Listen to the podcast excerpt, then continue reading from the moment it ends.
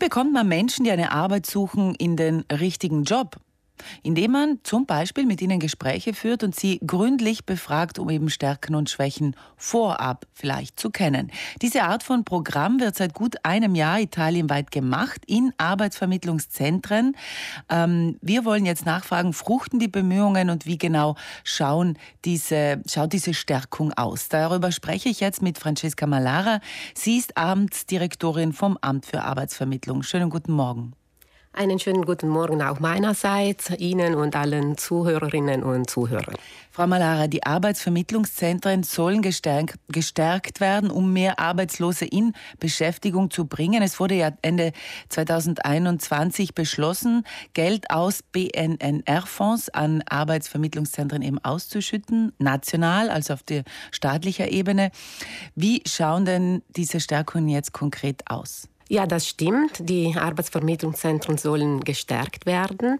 Äh, das wurde sowohl auf nationaler als auch als äh, auf äh, Landesebene beschlossen. Ende 2021 wurde das Programm Gold vom Arbeitsministerium verabschiedet. Eigentlich schon ein Jahr davor, Ende 2020, hatte unsere Landesregierung ein Strategiedokument aktive aktive Arbeitsmarktpolitik 2020-2024 verabschiedet, das äh, dasselbe Projekt, eigentlich das ähnliche Projekt schon äh, vorsah. Äh, was ist das Ziel? Es geht um äh, dasselbe Projekt und zwar die wesentliche Reform der Arbeitsvermittlung. Äh, wir möchten äh, die Beschäftigungschancen der Arbeitssuchenden erhöhen damit wir besser den Bedürfnissen des Arbeitsmarktes äh, entgegenkommen können und qualifizierte Arbeitnehmer in die Südtiroler Betriebe äh, bringen. Und wie machen Sie das? Genau. Äh, die Reform beruht auf drei Säulen. Die erste Säule ist die Verstärkung der AVZ, die der äh, mehr Personal, mehr Personal, besser, äh, besser vorbereitetes Personal, damit man mehr Zeit den Arbeitnehmer und Arbeitgeber widmen kann. Eine Digitalisierung der Vorgangsweise, damit ein besseren Datenaustausch unter den Partnern stattfindet. Die zweite Säule ist eine effektivere Bedarferhebung der Bedürfnisse äh, der Arbeitnehmer und Arbeitgeber, indem wir äh, strukturierte Methodologien anwenden, vermehrte Kontakte durchführen, unsere E-Job-Börse erweitern. Die dritte Säule ist, äh, sind spezifische individuelle Maßnahmen durch, durchzuführen. Konkret geht es um Beratung und Orientierung, Aus- und Weiterbildung, Praktika und individuelle Begleitung.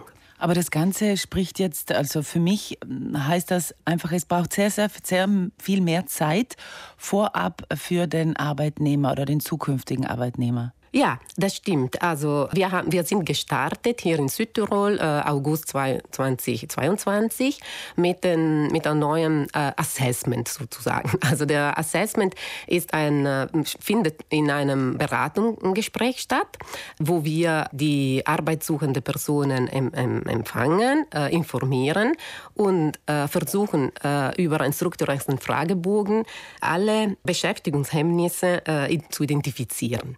Sprich, Sprich zum Beispiel, was wäre ein Hemmnis? Zum Beispiel, äh, es wird zum Beispiel äh, über die Arbeitssituation und die Kompetenzen der, der Menschen gefragt. Man schaut, ob zum Beispiel in Bezug auf die sprachliche, äh, digitale oder fachliche Kompetenzen da äh, Lücken oder Schwäche sind.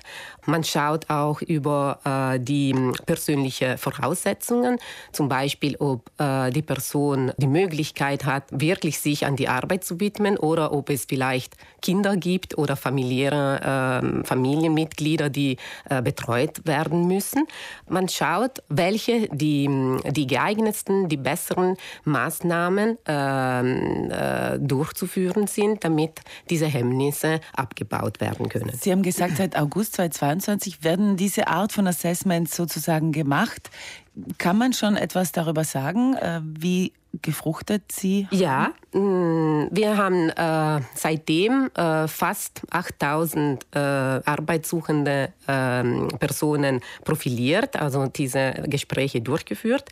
Und äh, die Ergebnisse spiegeln so eine Situation, wo fast 30 Prozent der äh, untersuchten Personen Verbesserungen in ihren Beschäftigungsfähigkeiten brauchen. Äh, 20 Prozent von diesen äh, brauchen äh, mehr äh, Upskilling-Maßnahmen, das heißt Ausbildung, Weiterbildung, Ajournierungen. Hm? 5 Prozent brauchen mehr äh, Unterstützung beim Vertiefern Ausbildung, also richtig Reskilling. Und noch ein 5 Prozent braucht mehr Inklusionsleistungen. Aber wenn Sie diese über 8000 Assessments gemacht haben, haben die dann alle einen Job gefunden? Einige schon. Die eigentlich, wir starten jetzt mit der zweiten Phase und zwar die konkrete Durchführung der Maßnahmen. Das heißt, bis jetzt haben wir ähm, kaum Maßnahmen wirklich durchgeführt, aber wir haben die alle Arbeitsvermittlungszentren mit den äh, ähm, mit allen Arbeitssuchenden versuchen sofort gleich schon ein Stellenangebot weiterzuleiten. Das heißt, wir versuchen schon immer eine Vermittlung. Mhm. Francesca Malara, Sie sind die Amtsdirektorin vom Amt für Arbeitsvermittlung. Jetzt läuft das Ganze so eineinhalb Jahre noch nicht ganz. Äh, was bringen die Maßnahmen bis hierher und was wäre Ihr persönliches Ziel, auch jetzt auf lokaler Ebene bei uns? Die Maßnahmen bringen mehr Bewusstsein in den Arbeitnehmer, weil sie sich besser vorstellen können und ihre Fähigkeiten besser äh, aufwerten können. Die Maßnahmen bringen mehr Erfahrung und Orientierung, eine bessere Chance, dass äh, Arbeitnehmer und Arbeitgeber zusammenkommen und sich kennenlernen. Äh, Maßnahmen bringen Ausbildung und Qualifikation, hm, damit Arbeitnehmer eine bessere Chance eingestellt äh, zu werden haben und Betriebe gute Mitarbeiter finden können. Und wie ich verstanden habe, dass sie nicht nur einen Job finden, sondern den auch dann länger behalten können, weil sie gut zusammenpassen. Genau, das ist, ja. Gut, Francesca Malara, vielen Dank für den Besuch bei uns und alles Gute weiterhin für, dafür, dass Sie die richtigen Matches finden, praktisch. Danke, danke, danke Ihnen.